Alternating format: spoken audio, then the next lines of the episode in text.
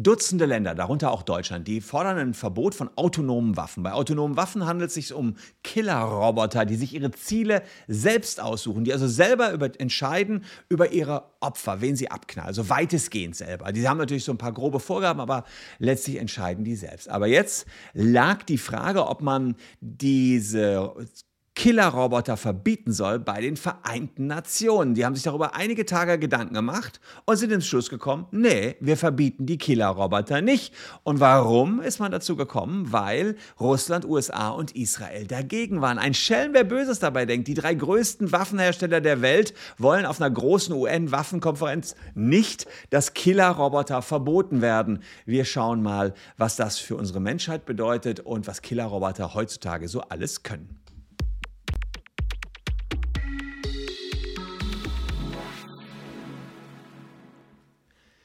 Hallo, ich bin Christian Solmecke, Rechtsanwalt und Partner der Kölner Medienrechtskanzlei Wildeborger und Solmecke und abonniert gerne diesen Kanal, wenn ihr rechtlich up to date bleiben wollt. 125 Teilnehmer der UN-Waffenkonvention. Die haben darüber diskutiert, ob man Waffen, in denen auch künstliche Intelligenz eingebaut ist, äh, benutzen sollte. Ja, und diese Konvention über den die Einsatz von Waffen gibt es schon recht lange, seit 1983 und immer wieder wird das Ganze dann nachgebessert, welche Waffen verboten werden sollen. Zum Beispiel sind Waffen verboten, die Zivilisten unnötiges Leid hinzufügen, Minen und Sprengfallen sind verboten, blendende Laserwaffen sind verboten worden und jetzt ging es darum, ob man diese Konvention nochmal erneuern sollte.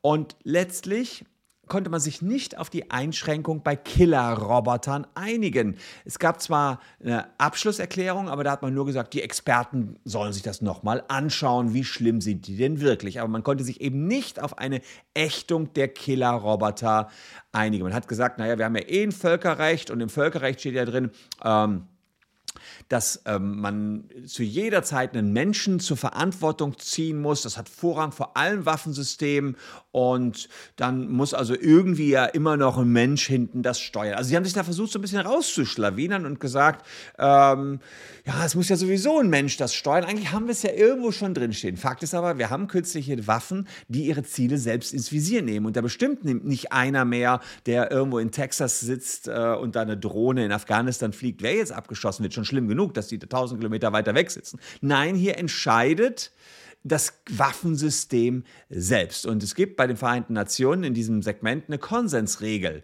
Und diese Konsensregel bedeutet, alle müssen einstimmig entscheiden. Und dann haben wir Russland und die USA und die haben jetzt hier Nein gesagt. Und das wundert mich nicht, sind die größten Rüstungsländer der Erde. Und bis jetzt gibt es schon teilautonome Waffen, wie zum Beispiel Drohnen, aber äh, die sind jetzt noch nicht so, dass sie selber entscheiden, wen sie abschießen. Und die Befürworter einer Beschränkung, das ist zum Beispiel UN-Generalsekretär Antonio Guterres und das Rote Kreuz, die sagen, wir können jetzt nicht mehr warten, bis diese Waffensysteme so fertig sind und so komplett sind, dass sie einsatzbereit sind, denn dann will sie sowieso jeder haben. Wir müssen sie jetzt schon regeln, dass das nicht mehr entwickelt werden kann. Und äh, diese Waffen, die Menschen töten können, ohne dass Menschen sich einmischen, die müssen jetzt gestoppt werden. Also ganz klare Forderung. Und äh, im Namen Deutschlands, auch im Namen Deutschlands, erklärte die Schweizer Delegation, also die haben auch in unserem Namen gesprochen, dass eine Gefahr äh, sei, wenn wir jetzt nicht handeln und dass der technologische Fortschritt hier die Diskussion überholen könnte. Das heißt, man darf nicht mehr rumlamentieren und diskutieren, man muss sich jetzt stoppen, sonst haben wir bald diese Waffen, die selber rumcruisen, gucken, ob da irgendjemand ist, der wo einprogrammiert ist, den bitte töten. Weiß ich nicht. Man würde dem wahrscheinlich eine Liste der Top-Fahndungsopfer geben.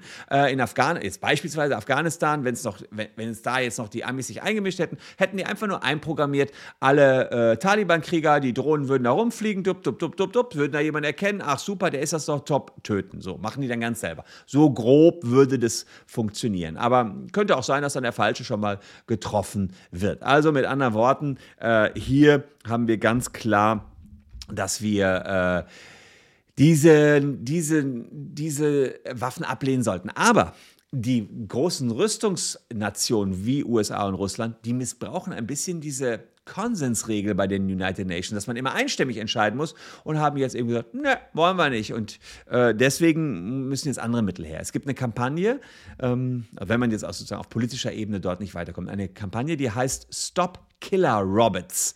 Und diese Kampagne haben rund 180 Nichtregierungsorganisationen äh, gestartet, darunter Amnesty International, Human Rights Watch und der Ökom Ökumenische Rat der Kirchen. Und die wollen, äh, weil sie völlig unzufrieden sind mit diesen Verhandlungsergebnissen, ähm, jetzt einen separaten Verbotsprozess anstoßen. Das ist denen schon mal gelungen. Da wurden also Landminen und Streumunition nicht geächtet. Dann kenne ich das selber noch, sind die mit Plakaten auf die, äh, auf die Straße gegangen und dann hat man ein einzelnes Verbot gemacht für Landminen und Streumunition. Das soll jetzt nochmal ähm, kommen, das soll sozusagen, dass man eine praktisch weltweite Ächtung hat. Dann beginnen immer einzelne Länder, es soll also eine Koalition-Stop-Killer-Robots äh, geben äh, das heißt, das sind die ersten Länder, die sagen, ja, wir werden das nicht mehr machen. Die unterzeichnen dann erstmal ähm, entsprechende Vereinbarungen und dazu aufgefordert haben unter anderem zahlreiche KI-Forscher, wie beispielsweise Elon Musk, Stephen Hawking oder Noam Chomsky. Also die haben erst einen offenen Brief geschrieben und in Deutschland wurde es auch ähm, entsprechend publiziert. Und jetzt äh, könnten die ersten Regierungen anfangen und sagen, okay, wir haben uns auf United Nations-Ebene nicht zu so einem Verbot der Killerroboter ähm, einigen können, aber wir haben erstmal zehn Staaten, die schon sagen, wir machen das nicht. Es wird gefordert, ein Regulierungsrahmen für die Nutzung der autonomen Waffensysteme. Und selbst die Forscher sagen, KI und Robotik könne der Menschheit in vieler Hinsicht zwar dienlich sein, aber auch eben negativ schaden. Und sie könnten der Verlust der menschlichen Kontrolle äh, über den Einsatz von Gewalt darf nicht hingenommen werden. Menschen sollten nicht von autonomen Systemen angegriffen werden. Insbesondere sollte nicht die Entscheidung zum Einsatz von Massenvernichtungswaffen allein von Algorithmen ohne menschliche Eingriffsmöglichkeit getroffen werden. Die unregulierte Verbreitung autonomer Waffen muss gestoppt werden. Und da sagen jetzt die KI-Forscher, wir als KI-Forscher wollen weiter in Ruhe an KI forschen. Wir haben keinen Bock, dass unsere Forschungsergebnisse nachher dazu genommen werden, um die Menschheit zu vernichten, weil da irgendwelche Roboter vielleicht auch Amok laufen. Chemiker und Biologen haben auch keinen Bock, dass chemische und biologische Waffen äh, entwickelt werden. Unser Forschungsgebiet der KI gerät in Verruf, wenn man jetzt nicht sagt, dass die KI für autonome Waffen nicht ge genutzt werden kann. Und im Deutschen Bundestag gab es im Januar 2020 schon mal Anträge der Linken und der Grünen.